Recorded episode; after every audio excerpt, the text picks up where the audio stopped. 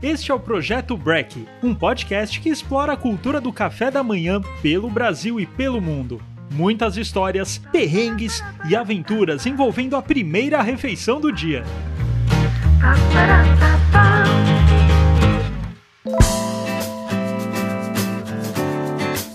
Olá, sejam bem-vindos a mais um episódio. Eu sou Guilherme Zawit, criador do Projeto Break, e estamos aqui na Gup Comunicação, nossa parceira que grava e edita nossos podcasts. Nosso convidado é escritor, cineasta, colunista de vários veículos como Globo e Folha de São Paulo e grande flaneiro urbano. Seu mais recente livro, Qualquer Lugar Menos Agora, Crônicas de Viagem para Tempos de Quarentena, narra encontros, desencontros, brigas e andanças pelas mais variadas cidades. João Paulo Cuenca, bem-vindo, tudo bem? Tudo bem? Obrigado pelo convite, um prazer, Guilherme. Obrigado, João. Obrigado você. João, qualquer lugar menos agora, para mim foi tipo uma máquina do tempo, assim, em casa, né? Principalmente na quarentena. São crônicas de várias cidades e envolvem bastante observações e detalhes históricos. Como surgiu a ideia deste livro e quando foram essas viagens? Pois é, eu comecei a, a recolher material para essas viagens em 2006. Isso foi, foram coisas que eu publiquei em colunas de jornal para diversos jornais, em entradas de blog, em coisas baseadas em e-mails que eu escrevi. Enfim, é um material que eu recolho, mas foi mais ou menos o ciclo de 2006 até 2019, 2020, que é quando surge a ideia de eu reunir isso. No meio da pandemia, eu acho que teve um momento que todos nós começamos a ver fotos antigas, né? Vídeos antigos. Pela é... nostalgia, sim. Nossa, foi terrível. Principalmente, no, eu, eu, chamo de auto-pandemia, né? Que foi lá para junho, julho de 2020, né? Que era um momento que a gente estava meio que sem sair de casa. Total, nossa. Completamente, né? A gente que podia não sair de casa não saía. Então, nessa hora, veio muito, com muita força a ideia de, de publicar essa antologia de, de, crônicas de viagem. A Record topou, por, por, sorte saiu agora no finalzinho da. Já num, num, clima de quarentena reabrindo, né? Também foi bacana pro livro. Foi em abril que saiu, né? Ele saiu julho, agosto. E essas viagens foram turismo, trabalho? O que então, Guilherme, é uma mistura das duas coisas. Eu acho que eu aproveitei viagens de trabalho para emendar com maluquices de turismo. Então, eu fui convidado para um festival, sei lá, na França. Aí eu ia para o Cairo, hum. para Istambul. Legal. Ou eu fui convidado para um festival, passou um filme meu em Seul. Aí eu ia para Xangai. Quer dizer, eu sempre estava estendendo as viagens além de compromissos laborais, né? E muitas uhum. vezes passando tempo temporadas, fora, às vezes sem saber direito o que eu estava fazendo. Muitas vezes eu estava fugindo do, do, que me esperava no Rio de Janeiro, mas enfim, isso é outra história.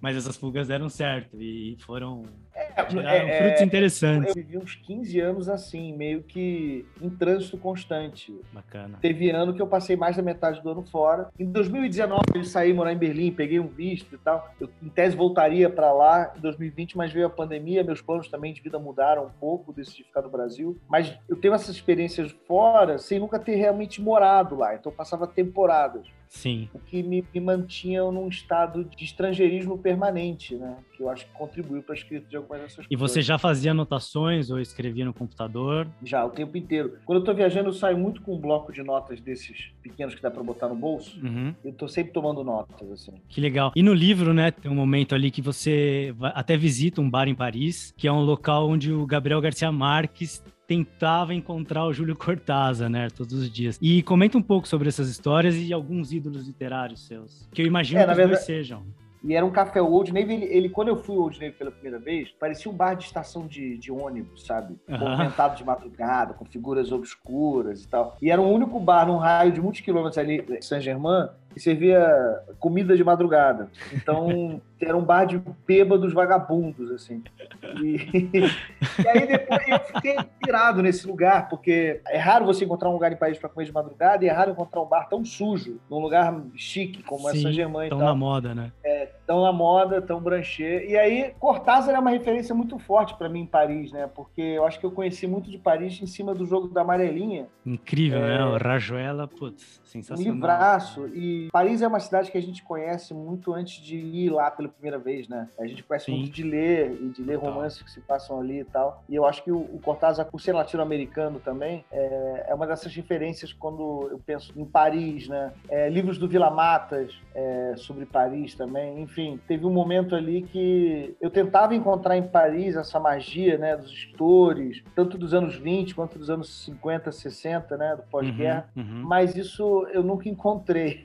eu acho, acho, que essa, essa Paris tá mais... No passado. Tá no passado, virou uma cidade excessivamente turística e muito cara, e turismo e preços altos afastam os escritores e os artistas, né? Então... Mas talvez por isso. Mas o Old Navy tá lá, cheio de. Então, tava de lá, Notívagos, bêbados. Tava lá, cheio de bêbados, notívagos, um chopp horroroso e barato. Até pouco tempo que ele fechou. A última vez que eu fui a Paris foi, foi dois anos. Ele tava fechado. Espero que ele reabra e não vire uma uma loja de maquiagem, uma farmácia, né? Tomara que não, cara. Pô, São Paulo tá se transformando nisso, né? Ainda tem, isso que é uma coisa legal também, tipo, tirando o Old Navy, que eu tô com medo que não. O Old Navy também não virou uma coisa no, circuito, né? Uhum. Mas assim, você ainda encontra esses, esses cafés e esses bares legendários, né? Tem um bar que eu amo em Paris, que a Edith Piaf fez o primeiro, famosamente fez o primeiro show dela, os primeiros shows delas em Paris, que é o Ofoli, que é um bar ali né, em Belleville, uhum. perto do, daquele cruzamento principal de Belleville, que é um boteco que tem o neon no teto, mas ele é muito fodido, é muito velho e ele tem mesas na calçada. Então, desses poucos bares em Paris, você tem realmente uma, várias mesas na calçada, uhum. pessoas bebendo cerveja, é, num panorama quase quase carioca. Rio de Janeiro, o, cara, o, exatamente. É, eu ia comentar pois isso. é, é muito legal. Porque é lá em cima, né? E você tem essa Exatamente. vista, umas ruas de paralelepípedo. Exatamente. E, João, é, falando em Cortázar, né? Putz, putz, escritor argentino, seu pai também é argentino, não tem como não comentar dos cafés de Buenos Aires, que são verdadeiras instituições nas cidades, alguns históricos e até centenários, estão sempre lotados, o pessoal se tapeando ali para ler um jornal, conversando, eles abrem de madrugada. Qual que é a sua relação com Buenos Aires e os cafés? É, Buenos Aires eu acho que é a primeira cidade que eu realmente frequentei fora do Brasil, por questões familiares, eu tenho metade da família lá. Desde muito pequeno era muito fascinado. Primeiro que é uma cidade é, interminável, né? Ela é infinita. Muito mais imponente do que qualquer capital europeia. Primeira vez que eu fui a hum. Madrid, eu me decepcionei profundamente. Pensei, porra, isso é a capital do império?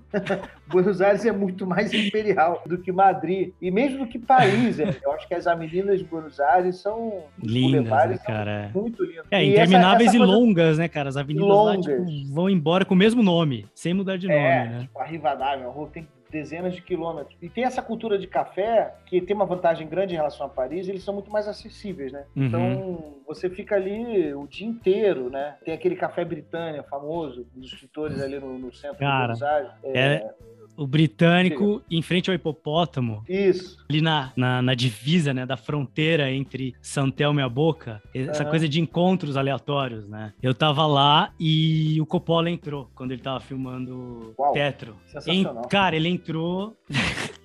como se fosse qualquer um, assim, e sentou uhum. assim na minha diagonal. E eu, cara, olhei aqui e falei, não, não pode ser. Perguntei pra garçonete, né? E sabe, às vezes naquela coisa do. o argentino tem às vezes esse tipo de resposta, né? Eu falei, é o Coppola? E ela só fez, sim, sim, sim, sim. Tá, tá, sempre aqui? Sim, sim. Tipo, como se. Cara, eu não acreditei. E depois eu saí. E o, o, pra quem não sabe, o britânico, né? O hipopótamo são, são de madeira, assim, com umas janelas enormes, né? E, e dão a volta na esquina. Aí eu saí pela porta principal para passar em frente à janela, para uhum. contrastar o fato, né? E dando aquela olhada meio tipo. sem querer ser, sei lá, passar dos limites. Ele me olhou e deu um, um tchauzinho também, tchauzinho. meio assim, do tipo, sim, sou eu, é, estou aqui, sabe? Sabe? Tipo. Acontece. Sim, sou eu, coisas. eu sei que você sabe que sou eu. Exato. e legal que você comentou disso, né? Ele escolheu Buenos Aires para filmar um filme em preto e branco, né? Super diferente de tudo que ele fez sobre os, a comunidade italiana na, na América Latina. Super legal esse filme. E, e ele morou, ele morou em São Telmo, é, ele morou, morou numa casa lá. Eu acho que até hoje ele tem uma, uma casa em, em Buenos Aires, né? Ah, é? É, tem, tinha, era sócio de uma vinícola e tal. Uma coisa não relacionada, mas também um diretor de cinema que a princípio não tem nada a ver e fez um filme lá que eu acho maravilhoso. É o Wong Kar Wai, né? Sim. Ele filmou o Happy Together, o Felizes Juntos Happy lá, Together. que é um filmaço. É muito legal, cara. Tem um restaurante de comida coreana que eu esqueci o nome, mas dá um Google, é fácil de encontrar, uhum. que é um dos, uma das locações do filme em Buenos Aires, é uma delícia e o lugar é espetacular. Né? Um outro café da, de Buenos Aires, eu acho que é em Flores, mas eu não tenho, eu não lembro com certeza não. Eu já fui algumas vezes. E tem um café que eu amo, que é um café bar, que é o Los Galgo. Esse é, eu que é um, é um, é, um, é na, na Cajal. Ele, o Edgardo Cosarin, que é um argentino contemporâneo, mas enfim, de outra geração, ele deve estar com 70, ele Sim. sempre vai lá. É um desses, desses lugares que você vai também encontra escritores. É, Los Galgos, eu acho que é. Ele tá um pouco mais vivo do que o, o britânico, porque ele não tá numa área turística. É meio que uhum. aquele centrão ali. É o microcentro, né? É, é. E aí eu recomendo demais o, o Los Galgos, pra quem não conhece. Mas e, cara, no geral, assim, os cafés, você vai, você escreve, você participa dessa cultura? Super. Quando eu viajo, eu gosto de escrever em trem e em café. E é uma dificuldade, assim, no Brasil não tem muito essa cultura de café, de trabalho, de você abrir um bloco e escrever, né? As uhum. pessoas ficam ali querendo que você peça mais um café. E é uma coisa que, das cidades que eu conheço, Viena tem cultura de café desse jeito, tem sofá e tal. Berlim tem, é, Praga tem, Buenos Aires, Paris. Mas assim, tirando esses lugares, nem Nova York tem, assim, os cafés são lugares meio de passagem. Eu gosto dessa cultura do de café que é para você ficar, é. Sim. Você meio que aluga, você compra um cafezinho e aluga aquela mesinha, aquela vista da, da calçada. E ninguém e te enche cadeira, o saco ninguém te enche o saco. Isso é uma coisa que eu tenho muita saudade. E se eu tivesse dinheiro, quisesse queimar dinheiro, eu abriria um café desses de madeira aqui no centro de São Paulo. Ó. Oh. Que era pra ficarem aí. Tem até o nome, é o Dylan, Dylan Bar, Dylan Café, uma coisa assim. Dylan é. por Dylan Thomas ou por Bob Dylan? Pelos dois, na verdade. Pelos dois? Pelo Bob pelo, pelo Thomas, é. é. E, e, e, botaria uma biblioteca no fundo e umas mesas de madeira e, e a pessoa só precisava comprar um café. Cara, sensacional. Faça isso, por favor. São Paulo precisa. São, cara, São Paulo que, que, né, tipo, pô, Brasil, café, a cultura cafeira, não tem um, um café antigo ali para você sentar e que não seja barulhento, né, para começar. Exatamente, tem essa também. Que, que as pessoas não estão berrando no telefone do seu lado e você se esparramar assim numa cadeira no sofá e, sei lá, observar, né, cara? Observar que, que é muito disso. E também que... observar sem ser observado como se fosse uma, uma, pessoa estranha. Porque, por exemplo, durante muitos anos no Rio de Janeiro, quando eu morava no Rio, eu tentava trabalhar em café. O Rio, como que é a cena no... de, de cafés? Tem cafés antigos? é pior... Não, tem bares antigos, né? tem botiquins uhum. antigos. Aí você fica tomando chopp. Aí, nesses lugares até, é, você não é tão, tão estranhamente observado, porque você está sempre com o chopp cheio, você não, você não expulso também, né? Tem que ficar bebendo. Mas você vai tentar... Se você tenta trabalhar num café no Rio, desses e, e sou amigo das livrarias, dos cafés, as pessoas que vão nos lugares, elas te olham estranho. Tipo, tá trabalhando, que, ele acha que é? Ele acha que ele é um escritor, ele acha que ele tá no filme. Pô, vai fazer isso num lugar discreto, aqui na minha frente. É assim que você se sente. E, JP, você passou uma boa temporada em Berlim, né? Você morou lá e no livro você cita o Bowie, que também morou, foi contemporâneo ali é, de, com Iggy Pop. Por que Berlim e Bowie? Eu acho que o, o, link entre os. Berlim virou. Como Berlim é uma cidade, o epicentro de uma guerra mundial e da Guerra Fria, né? E é uma cidade que foi destruída para depois ser dividida em várias partes e depois o muro cai e ela vira um lugar de, de reinvenção. É um lugar que muita gente já foi para dar o do Ctrl Alt Del, né, para resetar a vida, né, para uhum. limpar o que tinha antes e começar algo novo. Eu acho que quando Bowie chega em Berlim, ele chega nesse estado de desgraça e vício é, total. Imagina para onde que ele vai, né? Mas de, de, alguma maneira, eu acho que ele dá a virada mais importante da carreira dele ali, é onde ele compõe a trilogia de discos mais importantes dele, né, o centralmente o, o Heroes. Mas enfim, e não, não, mas eu acho que isso é uma coisa que não só o Bowie fez em Berlim, né? Todo mundo que vai para Berlim meio que tem essa espécie de intuição de que pode ser uma cidade que você pode se reinventar. É, acho que nos últimos 10, 20 anos já gentrificou um pouco demais assim da conta, né? Já muitos americanos é, ricos foram para lá tentar fazer isso e em determinadas partes da cidade perdeu um pouco da, da magia, mas enfim, Berlim ainda é Berlim, né? Eu acho que Quando que você foi para lá? Primeira vez que eu fui a Berlim foi em 2011 e eu fiquei indo nos últimos 10 anos, quase todo ano. Que legal. Dessa, a última vez eu fiquei seis meses, foi em 2019, que eu tirei um visto e tal, peguei um apartamento, um apartamento não, um quarto grande dentro do apartamento, mas acabei meio que desistindo de, de migrar, assim. Quero passar temporadas lá, é, quero voltar para lá sempre, mas não, não me vejo mais é, levando a minha biblioteca e o meu colchão para fora nesse momento. E o que, que você indica lá, cara, de cafés e comidas, restaurantes extraordinários? Olha, restaurante é... em Berlim se come muito mal, né? é bem triste, assim. Alemão, é, é, enfim, é meio horrível falar, fazer esse tipo de generalização. Mas é, uma coisa engraçada, Berlim não tem comida alemã, né? É raro. Na Alemanha você vai comer em Munique, sei lá. Uhum. Mas em Vai pra Bavária comer comida alemã. Berlim tem poucos restaurantes alemães, é, nenhum que eu já extraordinário assim. O, o que eu recomendaria em Berlim é o prato criado em Berlim, que é o doner kebab, né?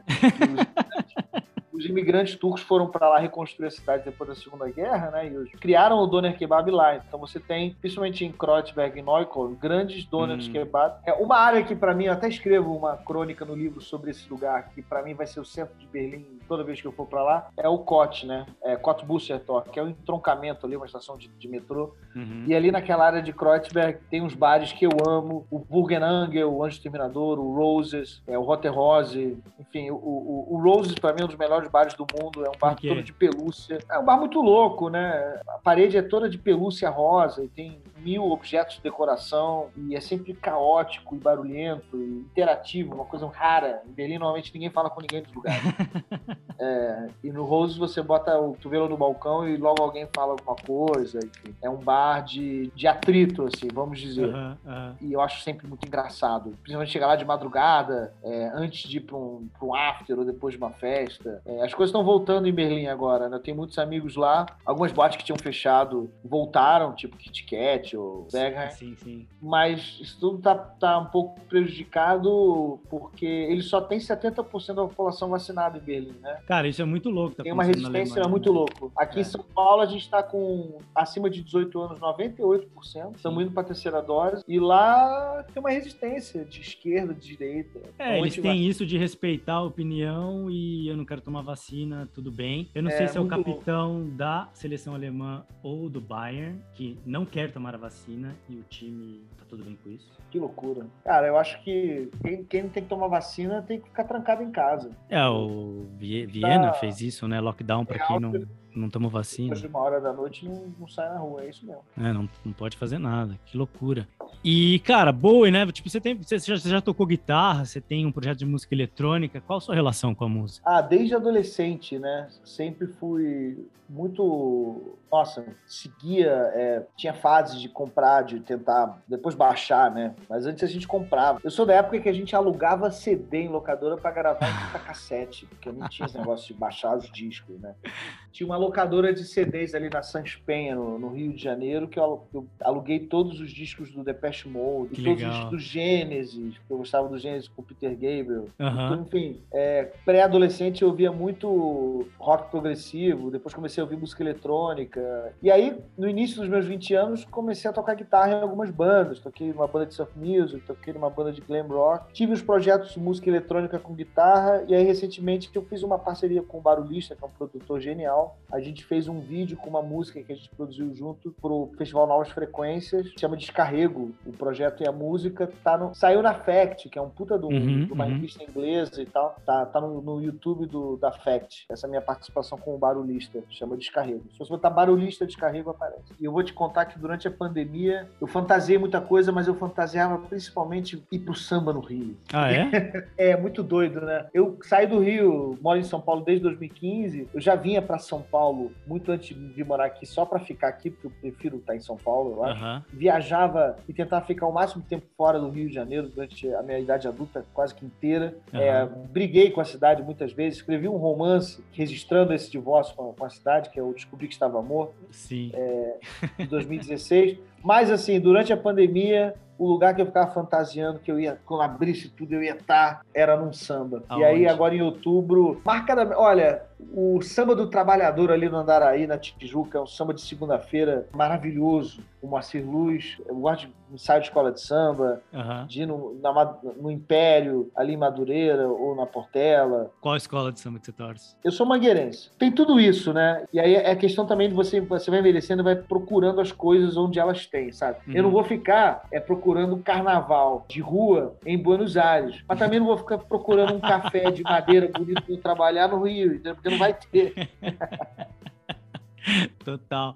E nas suas viagens, é, você fala muito sobre a experiência, né? O, o viajante e o turismo, né? Você agora morando em São Paulo, qual a sua relação com São Paulo? Onde você gosta de caminhar e pensar, escrever? Como você vê São Paulo hoje comparado a 2000 e pouco que você mudou para cá? Eu acho que São Paulo é uma das, uma das poucas cidades do mundo que você pode morar nela e frequentemente é, fazer turismo nela também. Quando você vai no largo daquela feira dos, dos bolivianos no Paris ali, naquela Praça Cantuta ali atrás do... Aquilo é sensacional. Você está no altiplano boliviano. Nossa, incrível. É, é, no meio do Braz, no Paris. Eu acho que eu vim morar aqui muito por causa disso, porque é uma cidade realmente cosmopolita e que é muito fácil você desaparecer na cidade. Você ir para lugares que, que você é um perfeito estrangeiro. Eu acho, uhum. eu acho que uhum. todo mundo... É, São Paulo tem essa coisa, ao mesmo tempo que ela... Todo mundo que vem escolhe São Paulo, São Paulo acolhe de alguma maneira, acolhe do jeito que São Paulo acolhe, né? Aquilo vira a sua cidade e ao mesmo tempo é, ela, ela é sua e é de ninguém. Eu uhum, gosto uhum, dessa uhum. falta de. Eu acho ela muito menos patrimonialista e muito menos hierárquica do que o Rio de Janeiro, em certo sentido. Uhum.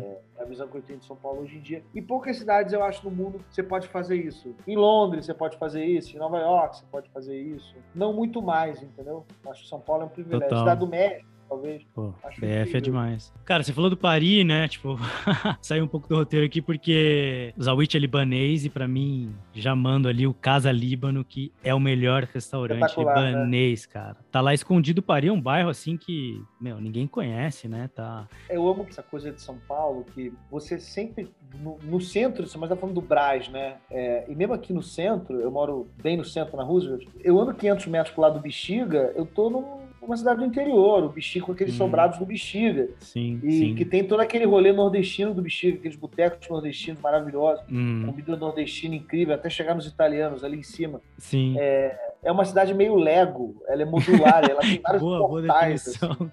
Você atravessa os portais e ela vai mudando, uhum. muito rápido. Né? E qual que é o seu portal gastronômico aqui, cara? O que, que você curte comer? Olha, tem fases, assim. Eu tô Tô numas fases de, de comer churrasquinho coreano, Bom Retiro, Legal. e de explorar uns izakayas e, e, uns bares. Agora tá, tá rolando uma onda de bar que você tem que é, ligar para fazer reserva, né? Que são bares meio fechados e tal. Uhum. Então eu tô com uma lista desses bares para reservar e no Rio os lugares fecharam para nunca mais. Aqui em São Paulo abriu mais lugar do que fechou, né? Na região de Santa Sim, Cecília. Total, cara, verdade. A Folha fez uma matéria com a lista dos lugares que infelizmente fecharam, mas a lista dos lugares que abriu foi maior. Então tem um movimento sempre, né, de coisas novas abrindo, os bares bacanas abrindo, né? Agora abriu aquele Infini que é atrás do do Cacerole, tem um bar todo de espelho ali no fundo, um bar meio escondido, uhum. super bonito, enfim, sempre tem coisas bacanas abrindo, né? O Bar dos Arcos, né? Tem muita coisa que estava escondida, estava abandonada e, e, reativaram. Ah, eu gosto de comer barriga de porco, eu gosto de comer aquele, aquele porquinho empanado, bolinhos de arroz, essas coisas, né? Coisas de zacaia. E beber cerveja e soju, né? Pra mim, um dos meus bares preferidos do mundo é o Quintarô, né?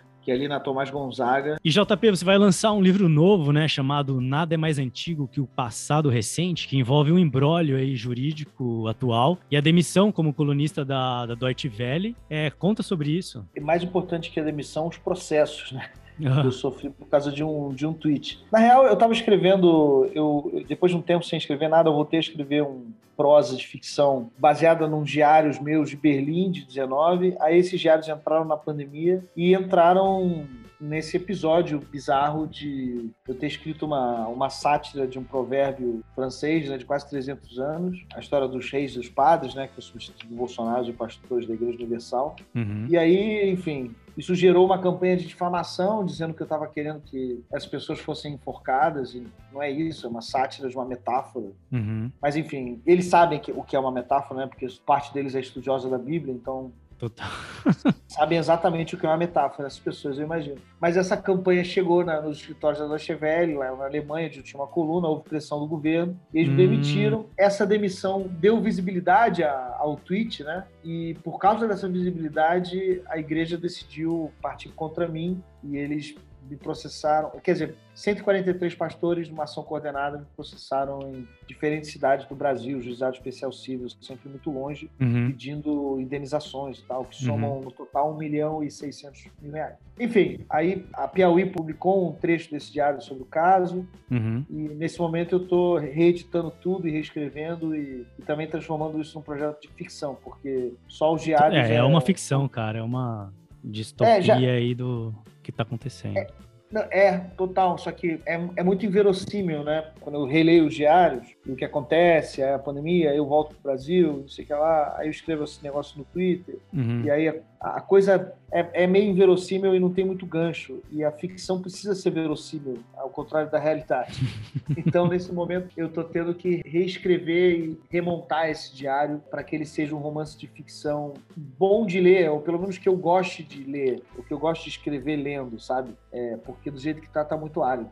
Então, estou tendo um trabalho de ficcionalizar ele para dar alguma forma narrativa para ele. Uhum. E os tá processos, como que estão? Os processos já caíram metade, é, outra metade ainda está em jogo. Eu estou tendo apoio de uma ONG inglesa, a Media Defense, que está bancando uhum. a defesa. Estou com escritório no Rio e em São Paulo, o Fernando Idel e o Lucas Mourão, e só consigo dormir mesmo por causa da ajuda dessa ONG. Uhum. E agradeço a eles todos os dias, porque não é bolinho enfrentar essa máquina bilionária, né? De uma igreja sem nada por trás. Posso falar em on que eu recebi mensagens em off de jornalistas de dentro da Deutsche Welle, mais de um, dizendo que eles se curvaram à pressão do Ministério das Relações Exteriores alemão pressionado pelo governo brasileiro. Eu entrei com um advogado na Alemanha para pedir acesso aos e-mails em que eles citam o meu, o meu nome, porque, pela lei da União Europeia, é, qualquer empresa estatal é, que cita ou que tem um documento com o seu nome, você tem direito a ter acesso a ele, e a Deutsche Welle é uma empresa do Estado uhum, alemão. Uhum. É como se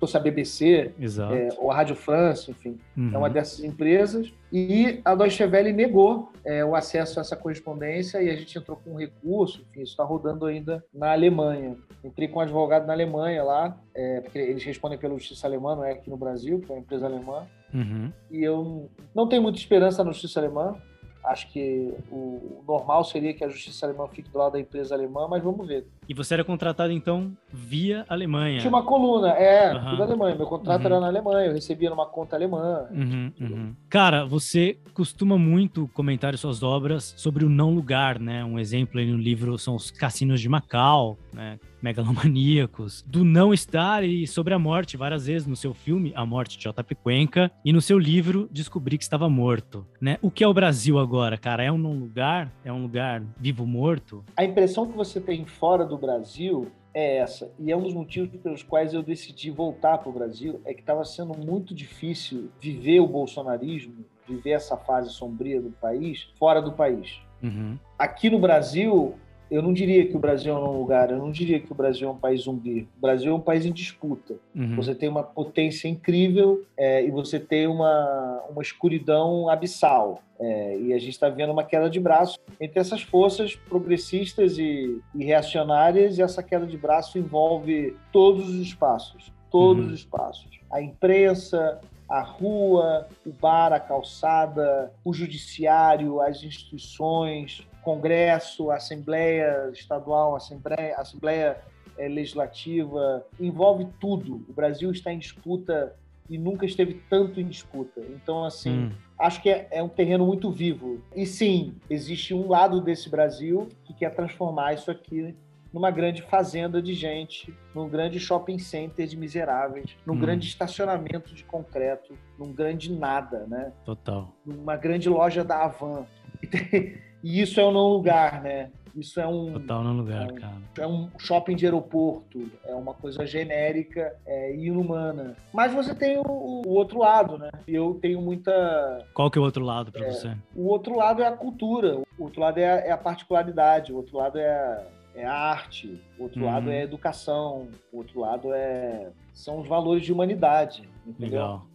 E JP, o programa tem uma playlist no Spotify chamada Projeto Break, onde todos os convidados escolhem uma música para fazer parte dela. Eu vou te pedir uma música e aproveitar, né? Você comentou de alguns escritores aí. Indica um livro também pra gente. Bacana. A música, eu queria indicar um projeto novo do pessoal do Flaming Lips, essa história é muito legal. Tem uma garota de 13 anos que ia nos shows do Flame Lips. O Flame Lips, nos últimos tempos, começou a fazer uns shows, que é aquela coisa, aquela bola de plástico, Sim. que o cara entrava e tal. E aí eu acho que ele atraiu um, um, um público infantil. De festivais, né? de festivais, de pais que levavam as crianças e tal. E aí tinha uma menina que sempre viu os shows dele, chamada Nell Smith, que é uma garota de 13 anos. Uhum. Depois ela ficou amiga da banda e ela super canta. E aí, ah, vamos fazer um projeto junto. Ela tinha umas músicas e tal. E aí, o, o Flame Lips deu a ideia, não, vamos gravar um disco de ah. covers do, do Nick Cave. E aí já saíram duas músicas. Já saiu a Girl in Amber, foi a primeira, e essa semana saiu The Ship Song. Depois vai sair um disco inteiro. Putz, e as duas versões são espetaculares, assim. Espetaculares. Se você tiver que ouvir uma só, escuta Girl in Amber e fica ligado no trabalho da Nell Smith, com dois L's, 13 anos com The Flaming Lips, que esse disco vai sair muito bacana. Sobre livro, ah, eu recomendo o último livro que eu li do, do Alejandro Zambra, é, poeta chileno. Uhum. É muito bacana. É, Por quê? É a história de um poeta chileno, contada da adolescência à idade adulta, e, e, o livro percorre as agruras dele, com, com, especialmente com uma mulher, que ele tem uma relação de adolescência, depois reencontram, ela já tem um filho, e o livro é muito sensível em colocar esse lugar do padrasto, né? A relação que o cara constrói com, com o filho da mulher que ele ama e, enfim, começa a amar esse filho. E eu nunca tinha lido um, um texto tão agudo sobre esse lugar, assim, que é um lugar bem específico e cada vez mais comum, né? As famílias estão se, se desmontando e remontando em, em configurações novas, então esse, esse, lugar do padrasto, que nunca deixa de ser padrasto, não existe ex-padrasto, né? Total. É, existe ex-mulher, mas ex-padrasto, ex-afilhado, e o livro fala sobre isso de um jeito brilhante, então eu recomendo muito. Demais. O poeta chileno do Alexandre, do Alexandre Zambra, e fala também sobre poesia e sobre o que é ser um escritor latino-americano no mundo, né? e é muito engraçado. Assim. é um livro de quase 500 páginas que eu li numa tarde. Cara, então para você, o que é ser um escritor latino-americano no mundo, JP Cuenca? Ser um escritor latino-americano no mundo é muito parecido com ser um escritor latino-americano na América Latina. Ser um escritor estrangeiro, porque ser um escritor aqui, nesse lugar do planeta, especialmente no Brasil, é escrever em língua estrangeira, né? É um país que não cultiva a, a leitura e a sua literatura, né?